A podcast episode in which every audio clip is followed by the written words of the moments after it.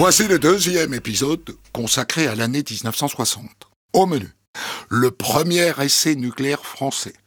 Le comédien Bourville au sommet de sa gloire. Signoret et montant chouchou des Américains. Et enfin la Marianne du timbre-poste, croquée par Jean Cocteau. 1960, on de la raconte sur Europe 1. En février 1960, la France s'apprête à tester sa première bombe atomique. Cet essai doit avoir lieu à Reagan, le tout nouveau centre atomique français en Algérie. Un panneau indicateur de sens interdit sur le bord d'une route qui naît en plein désert. Voici Reagan, le centre saharien d'essais militaires. Reagan, deux syllabes que l'actualité apparaît de mystère. Où sommes-nous? Cette question, nous allons la poser à un officier des affaires sahariennes. Reagan se situe à 1500 km au sud d'Oran, en plein Sahara central. Il représente le dernier îlot de verdure avant les 1000 km de désert intégral du Tanezrouft. C'est également la dernière oasis de la chaîne des palmeries du Touat. Dans cette ambiance de Far West, la France a bâti une base militaire futuriste. L'opération s'appelle Gerboise Bleue. L'animation, partout est considérable. La tenue des hommes, presque uniforme le treillis kaki. Seule pointe de mode, d'originalité, le couvre-chef. Chapeau de brousse pour les uns, casquette blanche pour les officiers d'état-major, verte pour le service de santé, à carreaux orange et rouge pour les atomistes. Le caractère austère, sévère, intimidant de l'ensemble est atténué par une cafétéria dont les tables colorées peuvent évoquer, pour les plus nostalgiques, un snack bar parisien. Le journaliste Europe numéro 1 est le seul, le seul à être autorisé à suivre l'événement au cœur de la base atomique. Il suit donc pas à pas le travail des militaires. Bon, alors messieurs, nous sommes réunis pour ce dernier briefing. Il est maintenant environ une heure du matin.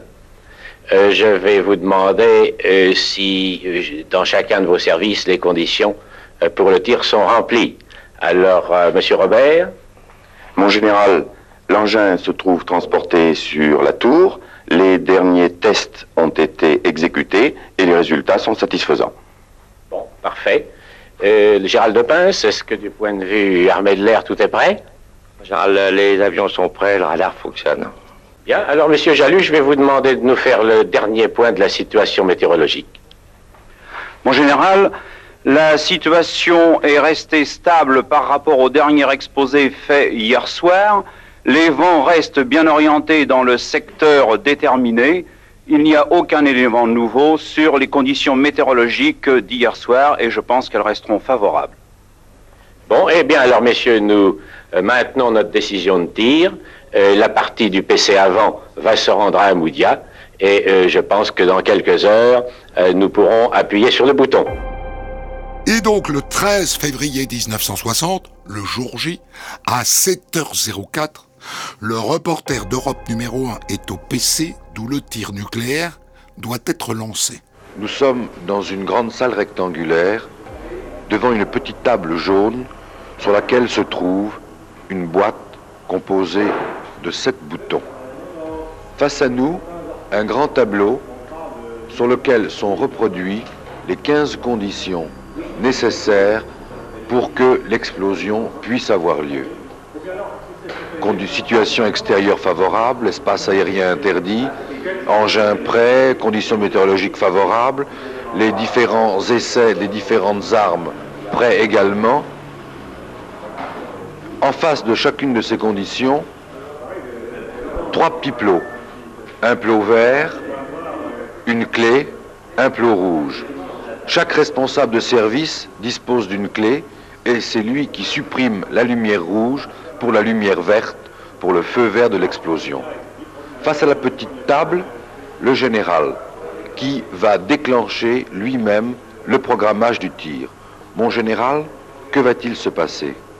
Eh bien, lorsque euh, tous les feux seront verts, je vais euh, donner l'autorisation de lancer le programmage à partir duquel toutes les opérations se dérouleront automatiquement jusqu'au moment final de l'explosion. Le reporter d'Europe numéro 1 suit le lancement en direct. Nous arrivons à l'instant crucial. 5, 4, 3, 2, 1, top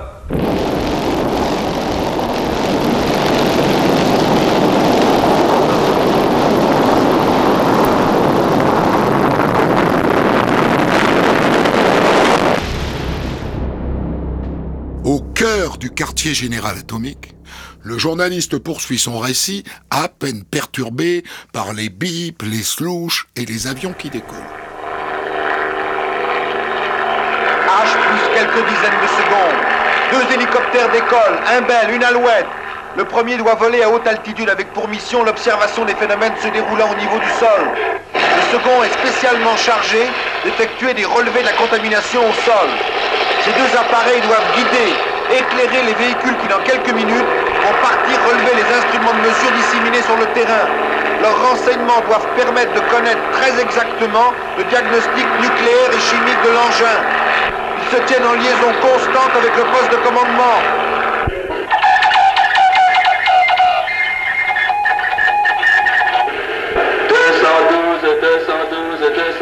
le soleil, 212 le soleil. Comment me recevez-vous Comment me recevez-vous Répondez, je vous écoute.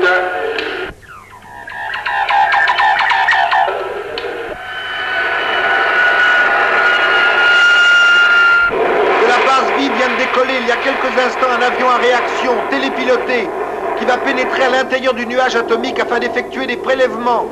Les renseignements fournis par ce premier appareil sans pilote vont permettre de déterminer le moment à partir duquel d'autres appareils, pilotés cela par des hommes, vont pouvoir à leur tour effectuer des mesures dans le nuage. Maintenant passe au-dessus de nous un autre d'autres appareils de l'aéronaval chargés de localiser le nuage par des moyens radioélectriques. Cependant que les avions à réaction des vautours poursuivent le même but en opérant des mesures de radioactivité. 15 minutes après l'explosion, des chars se rendent sur place. Et le reporter d'Europe numéro 1 se faufile dans l'un d'eux.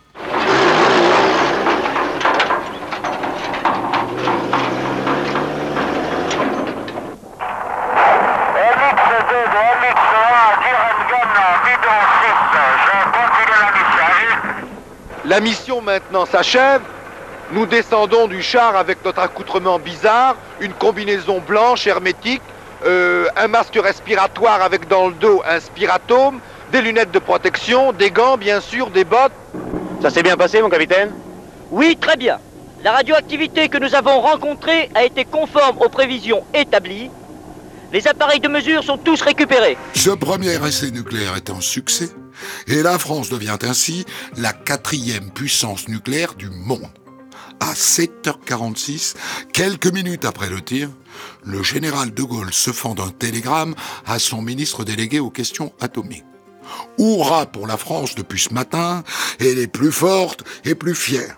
Du fond du cœur, merci à vous et à ceux qui ont pour elle remporté ce succès. Les Français eux, sont moins enthousiastes que le général. Madame, vous savez qu'on a fait exploser une bombe atomique ce matin? Oui. Est-ce que vous approuvez cela? Non, pas du tout. Je trouve qu'on ferait bien mieux de dépenser cet argent-là pour la lutte contre le cancer, où il y a tellement de morts tous les ans. Vous pensez que c'est dangereux d'avoir en plus Ben, fait exploser je trouve que c'est idiot de dépenser autant d'argent. Madame, euh, la bombe atomique française a explosé ce matin. Oui. Qu'est-ce que, quelle impression cela vous a fait? Eh bien, ma foi, beaucoup de bien si c'était pour servir l'humanité, mais beaucoup de mal si c'est au contraire pour l'anéantir. J'espère que les hommes sont assez sages pour l'utiliser à des fins pacifiques. Côté politique, la réaction la plus critique vient du délégué de la Ligue arabe. Le lancement aujourd'hui de la bombe atomique française peut être considéré comme une provocation non seulement envers ces pays, mais encore envers toute l'humanité. Nous protestons énergiquement contre cet acte très grave commis par la France sur un territoire arabe. Fin de la citation. Je vous rappelle qu'il s'agissait donc de la prise de position du délégué de euh, la Ligue arabe, à qui j'ai alors fait remarquer qu'aux dernières nouvelles, le nuage radioactif se dirigeait vers l'océan et qu'il n'apparaissait pas que les populations puissent le moins du monde être contaminées. Il m'a répondu qu'il ne pouvait pas me répondre et que c'était là une affaire de spécialistes. Ici François Achille Roch qui vous a parlé de Genève, Numéro 1. Au cours de l'année 1960, la France effectuera deux nouveaux essais. Le premier baptisé Gerboise Blanc et le second gerboise, rouge.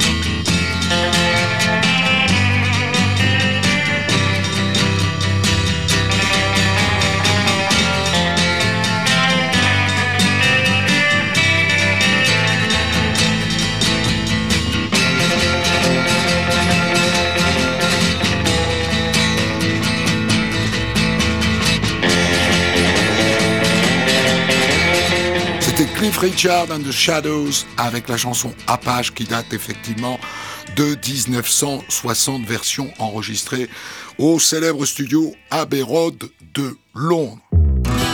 On de la raconte. Christophe Ondelat.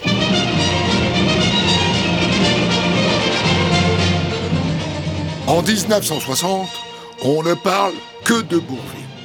Pour commencer, l'acteur est à l'affiche du Bossu, un film qui totalise plus de 5 millions d'entrées en fin d'année. Deuxième film, Capitan, qui en fait presque autant. Approchez, belles dames, approchez, messieurs, approchez, les enfants. Vous allez assister au spectacle le plus mystérieux, le plus magique et le plus poétique. Venez vous divertir en compagnie de l'illustre Togola. Dans Le Bossu et dans Capitan, Bourville donne la réplique à Jean Marais. Moi, je suis le, le, le bouffon. Cogolin. Cogolin, j'essaie de faire rire.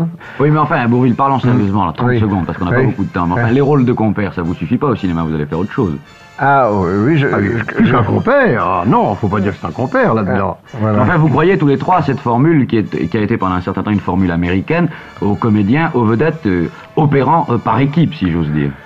Oui, je crois. J'ai- fait ça à, à la scène, d'ailleurs. J'ai fait ça avec Georges Guattari. Le public marche. Jean Marais, vous êtes d'accord sur la formule? Ah bah oui, euh, ça a été prouvé par le bossu et... Un genre euh, ne nuit pas à Moi, l'autre, je suis bien au ravi contraire, le met en personnellement de former un couple idéal avec Bourville. Et dans le film Capitan, on entend Bourville pousser la chansonnette. Tu peux être ma jolie du beau pays d'Italie.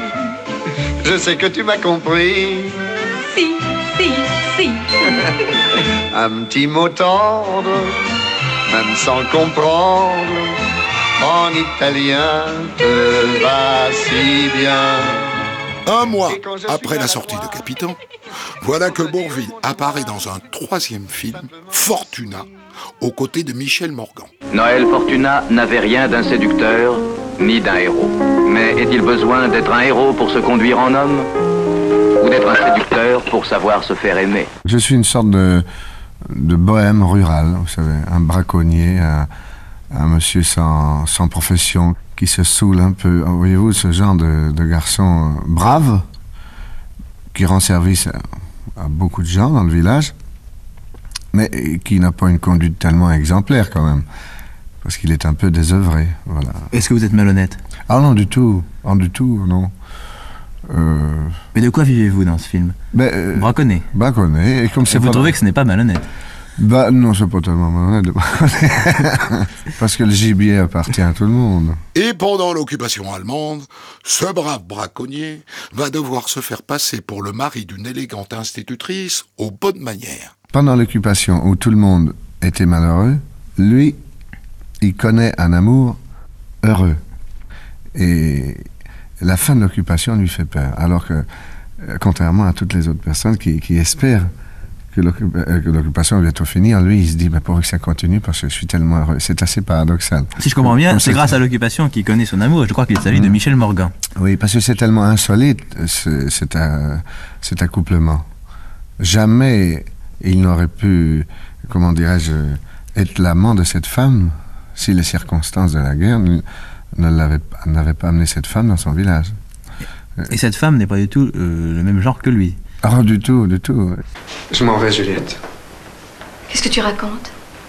Deux hommes dans une maison, c'est un de trop. T'as plus besoin de moi maintenant. C'est fini notre vie. Mais pas du tout Mais on a tous besoin de toi, Noël.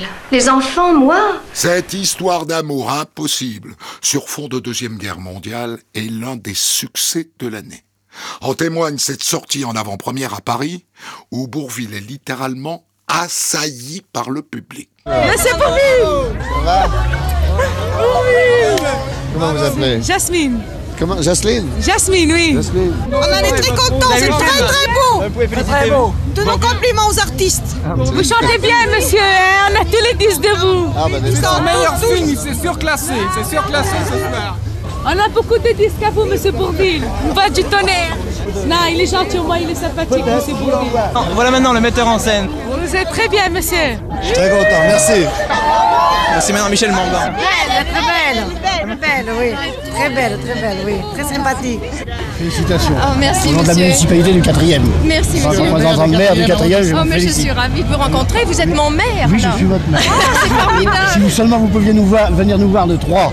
Mes félicitations, hein, madame. Si Bourville est ravi, évidemment, du succès rencontré dès la sortie du film, il aimerait bien, parfois, sortir de ce personnage sympathique et un brin naïf qu'on lui confie souvent.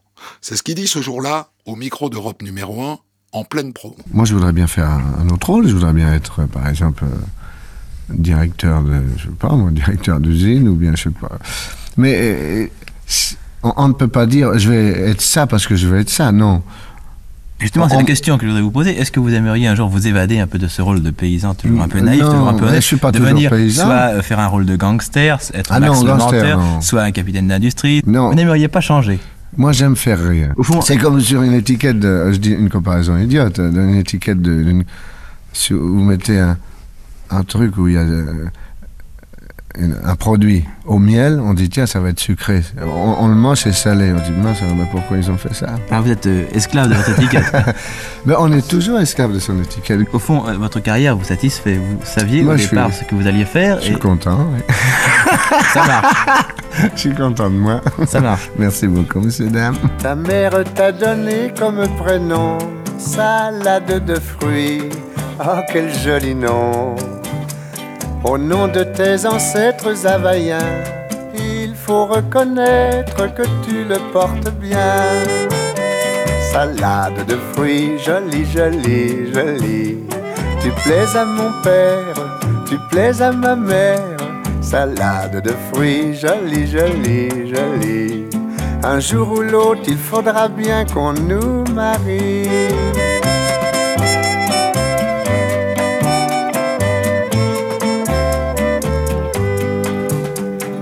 On a donné chacun de tout son cœur ce qu'il y avait en nous de meilleur.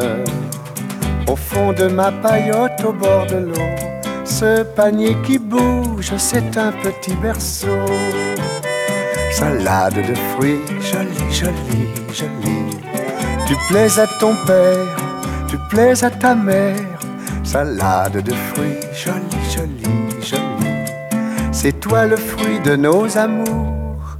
Bonjour, petit.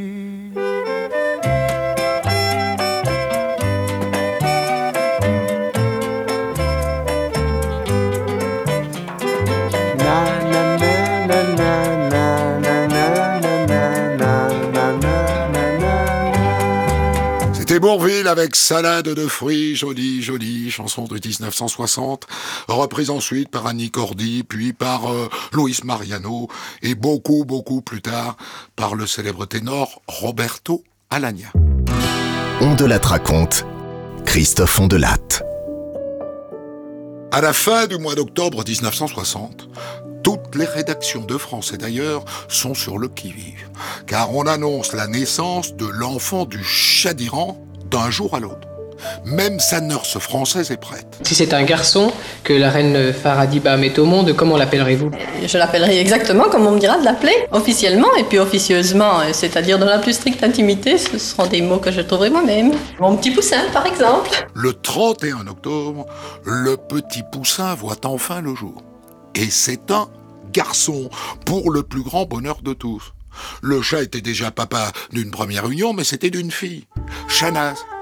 La succession au trône du roi autoproclamé est donc désormais assurée. Et à Téhéran et dans tout le pays, eh bien c'est une explosion de joie. Il était midi lorsque la nouvelle s'est répandue comme une traînée de foule. La reine a accouché d'un garçon.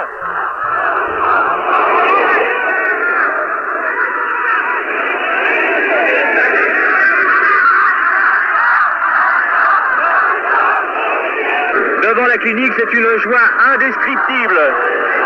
La foule qui s'était rassemblée à l'annonce de l'arrivée de la reine dans la maternité, foule qui est restée silencieuse pendant trois heures, s'est maintenant déchaînée et contenue à peine par les policiers qui se sont massés eux aussi devant la maternité.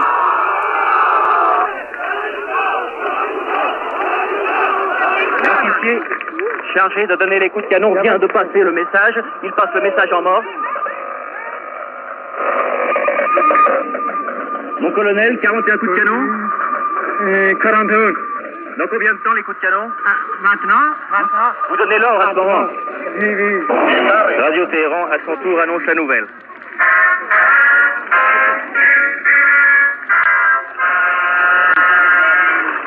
در هر حال و هر موقع نعم بیدریق و نامتناهی خود را به ایرانیان ارزانی داشته Les haut-parleurs qui s'étaient tus euh, pendant trois heures, c'est-à-dire au moment où la reine est entrée en clinique, ont repris maintenant, tandis que qu'au loin résonnent les coups de canon, ce que malheureusement vous ne pouvez pas entendre.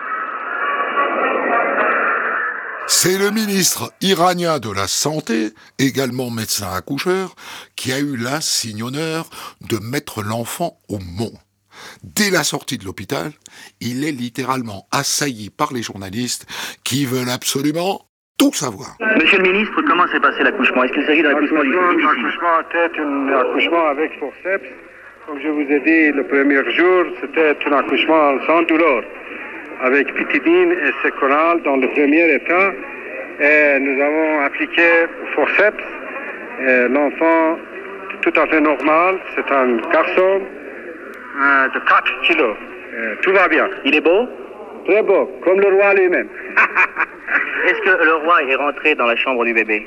Oui, dans la chambre du bébé, mais mais pas dans la chambre de la- de l'accouchement. Personne là-bas. Que vous Moi, oui. Est-ce que Sa Majesté a pris l'enfant dans ses bras? Non, non, non, non, non. Pourquoi? Qu'a dit Sa Majesté lorsque vous lui avez annoncé la nouvelle? Uh, He has prayed to Allah. He prayed to Allah. Comment se porte la reine? Elle est très bien, ça porte très bien. Une heure après l'accouchement, le chat d'Iran quitte à son tour l'hôpital. Et les policiers ont bien du mal à contenir la foule rassemblée sur le parcours. La voiture de Sa Majesté est actuellement cernée euh, par toute la population qui s'est groupée sur le parcours et ne peut plus avancer. Deux ambulances se sont placées devant la voiture de Sa Majesté et essaient de frayer un passage dans cette véritable mer humaine. La joie de cette naissance gagne la population tout entière, jusque dans les consulats et les ambassades dans le monde entier, comme ici à Paris. Tout le monde est heureux d'apprendre ça. C'était une nouvelle joyeuse qu'on a appris ce matin. Si ça avait été une fille, est-ce que la, la joie aurait été la même? C'est la même chose puisque Sa Majesté a dit que comme on attendait un garçon, Et de quelle manière vous allez fêter cet événement ici à Paris? c'est pas encore prévu, mais tout le monde est en fête. Euh, Dans sa loge, la concierge de l'ambassade d'Iran, Madame Michaud, elle aussi, est heureuse de la naissance du bébé royal. Oui, je suis très heureuse de la naissance du bébé royal et surtout que ce soit un garçon. Ah oui, pourquoi? Pour la reine, puis pour euh, tout le peuple iranien. Oui, et il y a longtemps qu'on attendait ce bébé? Et oui, ça fait plus de huit jours que nous attendions, là, tous les jours. Vous êtes française pourtant, et cette naissance vous tenait à cœur aussi. Ah oui, aussi beaucoup. Autant beaucoup. que les Iraniens. Beaucoup. À midi, avec Monsieur Michaud, allez-vous fêter cet événement Euh, nous allons manger un bon gâteau et boire un bon verre de champagne. Oui, et que direz-vous au moment où vous lèverez votre verre À la santé de Sa Majesté et du bébé royal. Un bébé royal prénommé Reza Cyrus Ali. Mais Farah, la troisième épouse du Shah d'Iran, n'a pas du tout l'intention de s'arrêter en si bon chemin. J'ai toujours souhaité d'avoir trois enfants. Je ne sais pas pourquoi. Et bien sûr, je ne m'en occuperai pas tout le temps moi-même, mais je serai tout le temps avec mes enfants. Je n'aimerais pas les confier tout à fait à des nurses. La reine Farah Pahlavi donnera naissance à trois autres enfants après Reza, deux filles et un garçon. Non, rien de rien. Non, je ne regrette rien. Ni le bien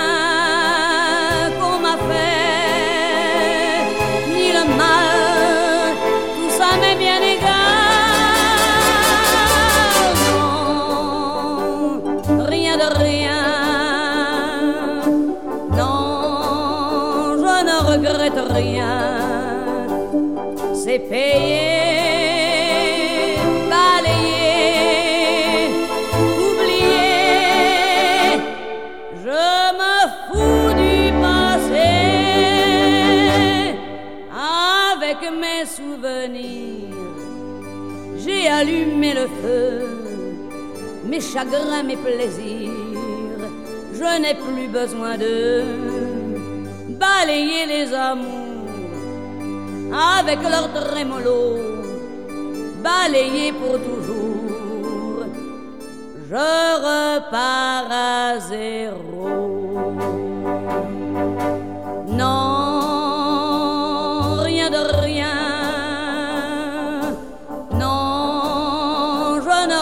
Regrette rien, ni le bien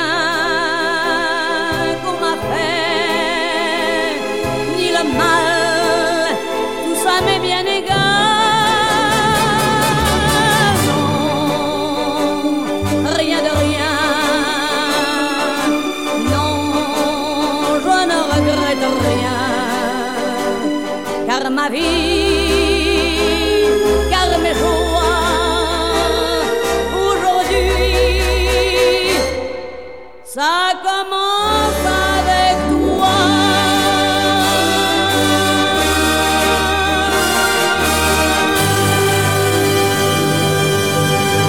Edith Piaf, bien sûr, en 1960, avec Non, je ne regrette rien, chanson composée par Charles Dumont et écrite par Michel Vauquer. On de la raconte. Christophe Ondelat. En avril 1960, Simone Signoret est à Hollywood pour la 32e cérémonie des Oscars. La Française est nommée dans la catégorie meilleure actrice pour son interprétation dans Les chemins de la haute ville, un film britannique. Et cet Oscar de la meilleure actrice qui vous sera peut-être décerné demain, Simone Signoret, vous y pensez, je pense Oui, d'abord, j'y ai pas pensé beaucoup, je- euh, parce que je sais très bien qu'en Europe, ça compte pas tellement. Alors, j'étais restée très européenne, comme ça. Mais ça- tout de même, depuis deux, trois jours, ça commence à me travailler, et... euh, parce qu'il ne parle que de ça ici. Et Parce que ça compte vraiment. Ça compte terriblement ici. Alors maintenant, j'ai commencé à prendre le virus, et... euh, enfin, je voudrais bien l'avoir. Si je l'ai pas, euh, je m'en je m'en remettrai très bien, mais si je l'ai, je serais très content. Face à Simone, cette année-là, Audrey Hepburn, Doris Day, Catherine Hepburn et Elizabeth Taylor. Mais malgré ces noms prestigieux, son mari Yves Montand est plutôt confiant. Yves Montand, expliquez-moi ce qui est arrivé à Simone Signoret. Eh bien, Simone, il lui est arrivé une chose formidable. Elle a fait un film en langue anglaise, à Londres. Grâce à ça, ce film a eu un énorme succès en Angleterre d'abord, en Europe ensuite, et puis il a pu être diffusé ici aux États-Unis, mais dans le grand circuit, au même titre qu'un film de Marilyn Monroe ou de- d'Elizabeth Taylor, de Gary Cooper, ce qui a permis à la grande masse d'Américains et d'Américaines d'aller voir ma femme dans ce film où elle est vraiment formidable, puisqu'elle a été nommée parmi les cinq plus grandes actrices euh, d'Amérique, mais même du monde, comme l'une des meilleures actrices du monde. Et je pense qu'avec ça, je croise les doigts, je crois qu'avec ça, elle risque d'avoir l'Oscar. Et Yves Montand a bien raison d'y croire, car le soir même, Simone Signoret, room at the top!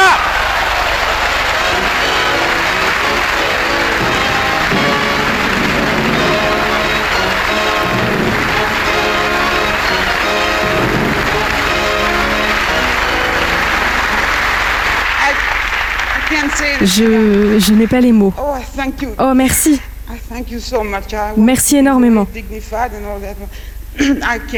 Je voulais être très digne et je ne peux pas. Vous ne pouvez pas imaginer ce que c'est pour moi en tant que Française. Vous ne pouvez pas l'imaginer. c'est la première fois qu'une Française remporte cette distinction. Alors, lors de son discours, ah ben, elle ne cache pas son émotion. J'ai passé la journée la plus extraordinaire et la plus de ma vie parce que c'est une tension nerveuse. Euh, moi, je vous embrasse tous bien fort et je suis très contente et on est très fiers parce qu'en plus de ça, c'est euh, vraiment euh, cette année, c'est la grande offensive française dans les Oscars américains puisque le Poisson Rouge, c'est Crolla qui va être content puisqu'il a fait la musique.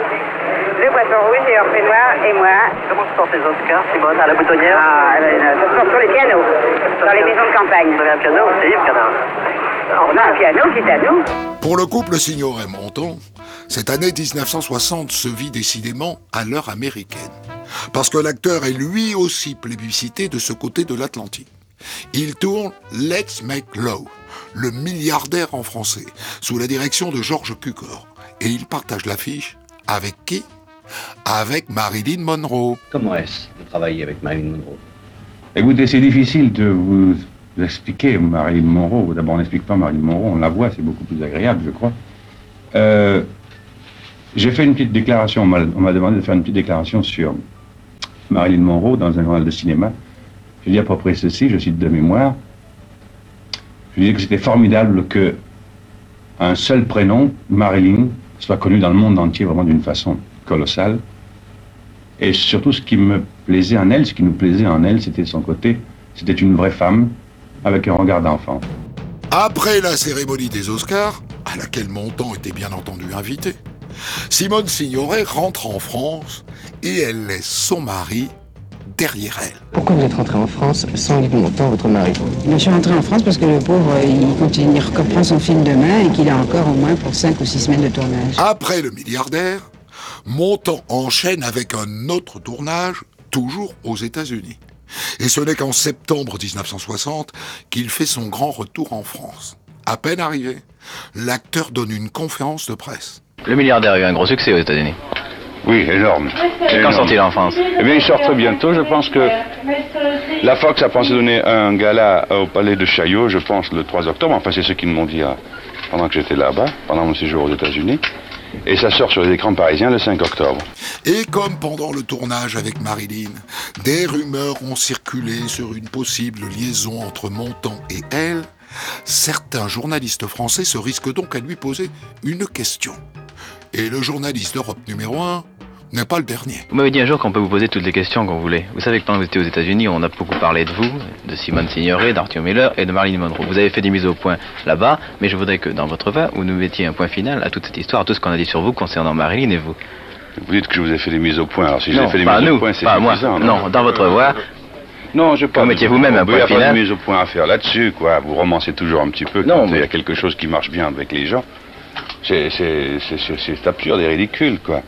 Il y a une très grande sympathie entre Marilyn et moi dans le domaine du travail, puis ça reste là-dessus, puis c'est tout, quoi. Il n'y a pas, a pas à bâtir, c'est tout un roman de, Mais ce que vous avez dit aux États-Unis est vrai. euh, par- Qu'est-ce que encore, on, a, vu- on a lu dans un journal, vous disiez, vous parliez de, que Marine avait eu pour vous un béguin d'écolière. Est-ce que vous l'avez dit Est-ce que vous pensez que j'aurais la prétention de raconter ça de la part d'une partenaire, même si cela était vrai Alors, pour, comment expliquez-vous qu'on l'ait vu? Mais parce que vous savez très bien comment sont les journalistes et les reporters de radio, quoi. Ah non, c'était pas de la radio, c'était de la presse écrite. Eh bien non, c'est eux qui inventent et puis qui ont envie de trouver ça comme ça et puis placent ça comme ça et puis euh, ils pensent que ça fait bien dans, dans, dans, dans, le lancement du film, ils pensent que ça donne un certain cachet. Moi je trouve ça ridicule pour ma part parce que comme c'est un film excellent, enfin je trouve moi bon et très bon pour elle aussi, euh, je trouve qu'on n'a pas besoin de raconter toutes ces histoires-là.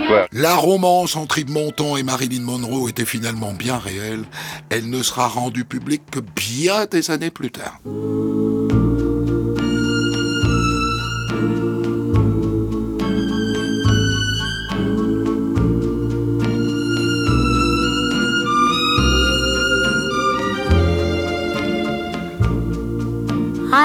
Sorry,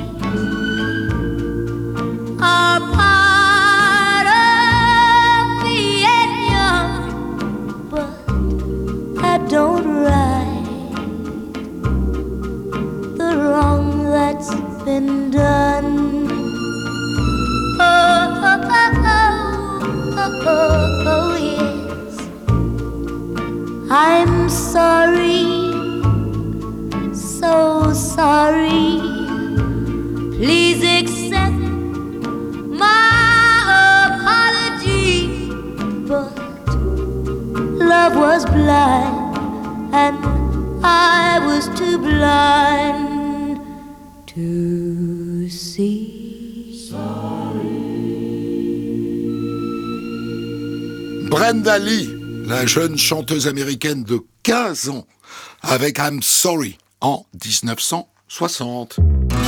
On de la raconte. Christophe Ondelatte. En 1960, le ministre des PTT recherche désespérément l'artiste qui dessinera la nouvelle Marianne du timbre-poste. Et au mois d'avril, ah ben on sait qui il a choisi.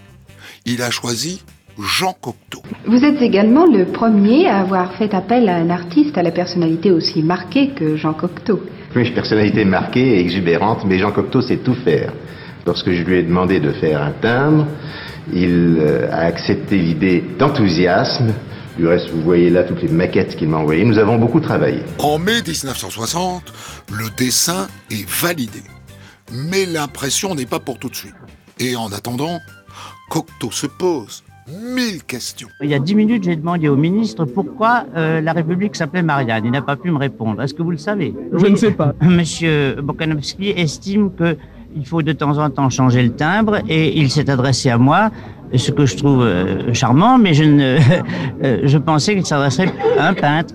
Mais il s'est adressé à moi parce que peut-être euh, les, les- un homme de lettres est plus indiqué pour, euh, pour, pour dessiner un timbre. Est-ce que vous allez être à la fois graveur Non, non, non, non, non. Vous savez que c'est tout un métier et il faut d'immenses machines très, très coûteuses. Et je crois que le timbre ne sera pas fait avant un an, un an et demi. Mais votre épreuve est déjà faite. elle est- Ah, j'ai fait, oui, j'ai fait les originaux et d'ailleurs je les change parce que il y a des exigences pour le timbre. Il faut mettre à droite ceci, à gauche cela, en haut quelque, quelque chose. Il y a toujours des, des, des, des places vides. Et puis alors, je vais vous dire, le drame du timbre, c'est le même que celui de, mes chapelles. Il faut à la fois ne pas se, se renoncer, faire une chose euh, euh, qu'on signe avec honneur et euh, plaire à une quantité de, de monde. Même le ministre avait pensé à, à innover quelque chose de, c'est pas moi, il a, il a pensé qu'on pourrait peut-être même donner un goût agréable à la colle. Le dessin de Cocteau est absolument conforme à son style.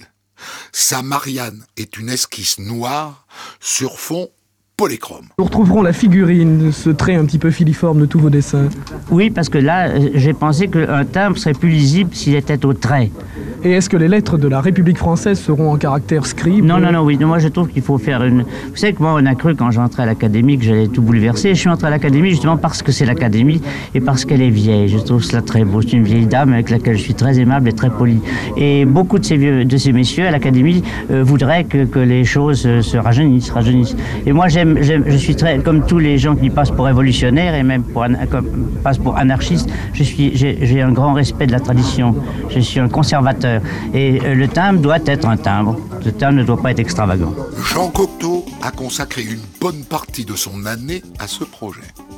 Mais d'après le ministre, il n'est pas entièrement satisfait du résultat. Il n'est peut-être pas très satisfait de la reproduction de son œuvre, mais il faut qu'il sache, et je le lui ai dit, il l'a compris, que dessiner, graver un timbre sur un si petit format présente des difficultés énormes. Et en fin de compte, je suis persuadé, pour ma part, que cette œuvre qui va être tirée à plus de 200 millions d'exemplaires va connaître un très grand succès. Jean Cocteau témoigne lui-même de sa déception, mais il sait se montrer philosophe. En faisant appel à vous pour dessiner la Marianne du nouveau timbre de 20 centimes, M. Bokanowski voulait rompre avec la conception classique du timbre français. Oui, mais il, euh, il n'a pas exactement obtenu ce qu'il désirait parce que, euh, à l'heure actuelle, euh, beaucoup de travaux, surtout dans ce domaine, se font en équipe. Et euh, tout travail en équipe n'est pas pareil au travail d'un solitaire. Et notre travail à nous, c'est un travail de solitaire. Par exemple, dans un laboratoire, quand ils font un travail de, scientifique, ils sont une vingtaine. Alors là, il y a une trentaine de personnes, chacun donnant son avis. Alors ce qui fait que cette, cette Marianne se, se désingularisait peu à peu et je, trouve le timbre un peu conventionnel, mais euh, euh il est possible, c'est peut-être meilleur parce que quand on doit être léché par tant de monde, il ne faut pas être trop, singulier. Il faut, il faut que les gens ne vous lèchent pas avec dégoût. Il faudra finalement attendre le 23 février 1961 pour envoyer une lettre avec un timbre signé Cocteau.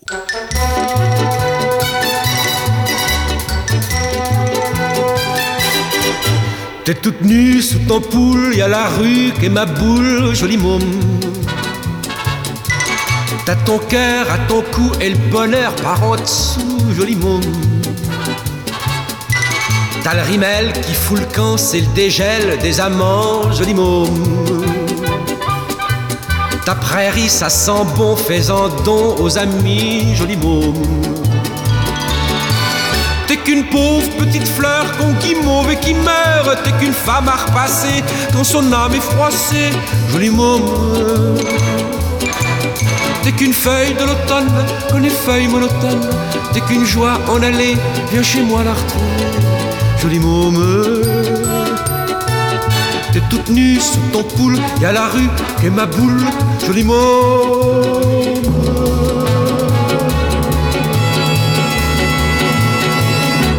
Joli môme de Léo Ferré en 1960. Juliette Gréco en fera une chanson incontournable de son répertoire. Particularité de cette chanson, écrite et composée par Ferré, chaque vers ne comprend que trois syllabes. Si je vous le dis, la suite de notre exploration de l'année 1960 dans le troisième épisode. Retrouvez On de la raconte tous les jours sur Europe 1 et quand vous voulez sur europe1.fr, l'appli Europe 1, vos réseaux sociaux et vos plateformes d'écoute.